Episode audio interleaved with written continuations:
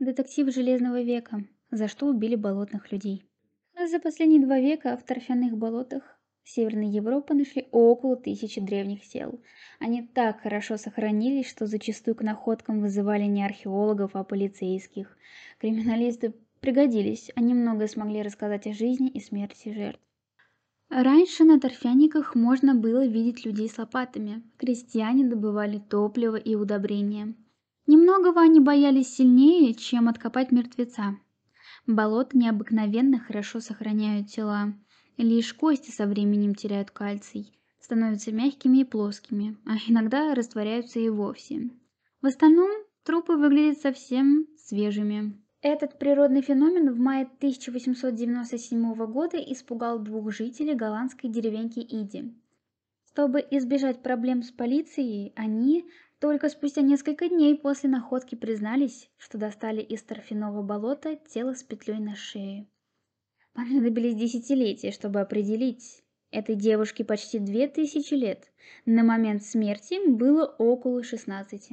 Спустя год в том же торфянике найдут одно из самых известных и хорошо сохранившихся тел болотных людей, мужчину из Линдоу. Когда в 1949 году на болоте у немецкого Хунтенбурга нашли двух мертвых мужчин, завернутых в шерстяные покрывала, местные жители посчитали их жертвами нацистов. Позже ученые доказали, что тела лежали в торфе уже тысячи лет. Однажды неправильная идентификация останков привела к раскрытию настоящего преступления.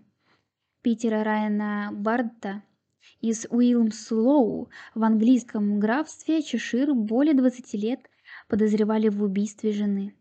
Скорее всего, он расчленил труп и бросил в болото. Останки не были найдены, и доказать убийство не получилось. Не получалось до 1983 года, когда два копателя нашли в болоте Линдоу предмет, который приняли за сдувшийся футбольный мяч.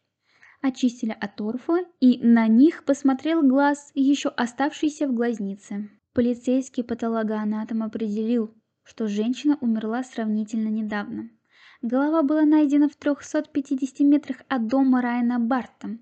Он сознался в убийстве и был осужден тому времени научная лаборатория заключила, что главе минимум 1500 лет. Криминалистика на службе археологии. Отличная сохранность позволяет исследовать болотные тела с помощью методов криминалистики. Иногда получается установить не только пол и возраст, но и причину смерти. Хронические болезни, рацион, образ жизни. В отдельных случаях удается даже взять отпечатки пальцев. Живший в начале третьего века до нашей эры мужчина из Граболла – самый древний человек, чьи отпечатки хранятся в картотеке полиции Дании. Два характерных типа папиллярных узоров с его пальцев встречаются теперь у 11% и у 86% современных датчан. Единицы из тысячи найденных болотных людей утонули в трясине. Абсолютное большинство было жестоко убито. А в случае с мужчиной из Линдоу известны даже подробности казни. Он стоял на ногах или на коленях, когда сзади нанесли два удара тяжелым инструментом вроде топора. Череп был пробит, но ранение не было смертельным.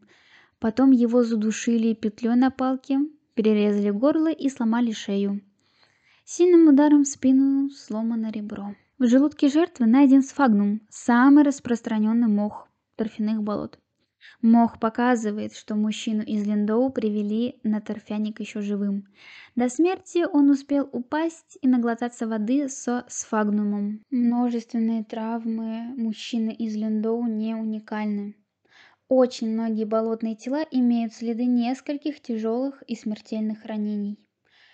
Им ломали ноги, рубили руки и мужчины из Гроболла от уха до уха разрезана шея. Кто же были все эти люди, спросите вы меня? Болотные люди были мужчинами и женщинами разного социального статуса. К примеру, мужчина из Олд-Крагана был прекрасно сложен и вырос почти до двух метров. Это значит, что он ел много белковых продуктов, то есть питался для своего времени очень хорошо. Его руки были ухожены, но мужчина не занимался физическим трудом. Волосы, найденного в том же ирландском болоте мужчины из а, Кланикована, были смазаны чем-то вроде геля. В состав средства входила смола сосен, которые растут только в Испании и Франции. Значит, гель был импортным и почти наверняка дорогим продуктом. Девушка из Иди, задушенная веревкой между первым веком до нашей эры и первым веком нашей эры, была закутана в прохудившуюся и несколько раз заштопанную шерстяную накидку. Девушка из болота Ухти в Германии постоянно болела и голодала. При жизни у нее были два перелома черепа. Это не похоже на жизнь богачки, даже богачки Железного века. Версию, что эти люди стали жертвами преступлений, можно сразу отбросить. На торфяных болотах и сегодня жизнь не бьет ключом, а две тысячи лет назад встретить там человека было очень сложно. Убийство ради грабежа в такой местности практически исключено, потому что преступник не найдет жертву. А некоторых из болотных людей убили не на месте захоронения. К примеру, мужчина из Столунда был повешен, а на болоте деревья не растут. Кроме того, повешение обычно совершалось публично, а на топях нельзя собрать толпу. Вероятно, это был преступник. Его казнили в населенном пункте, а тело отнесли на болото. Скажу больше, в одном из главных письменных источников о жизни древних германцев римский историк Тацит пишет, суровость наказания определяется тяжестью преступления.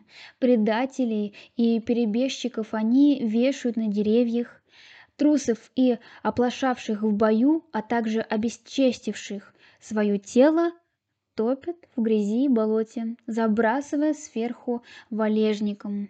Чрезмерная жестокость убийств и посмертные повреждения на многих телах свидетельствуют о ритуальной смерти. Например, мужчину из Кланникована и мужчину из Олд-Крагана Кроме высокого статуса и места утопления, объединяют разрезы на сосках. Второго из них вдобавок разрубили пополам, а голову отделили от торса. И еще одно свидетельство в пользу теории о ритуальных убийствах. Высокий процент людей с врожденными или приобретенными физиологическими особенностями среди жертв.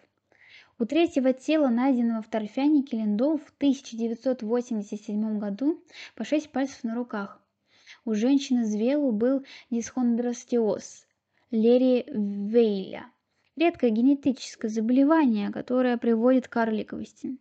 У мужчины из Ворзли сильно деформировано ухо. У девушки из Иди был сильный сколиоз, и она заметно хромала. В древнем мире такие дефекты считались отметинами, поставленными богами кому и зачем могли приносить в жертву больных людей, исследователи не знают. В древнем мире такие дефекты считались отметинами, поставленными богами. Кому и зачем могли приносить в жертву больных людей, исследователи не знают. В последнее время находки болотных тел стали более редкими. Большая часть торфа добывается машинами, и заметить тела получается не всегда. Зато новые технологии помогают узнать больше о трупах, найденных 50 и 100 лет назад.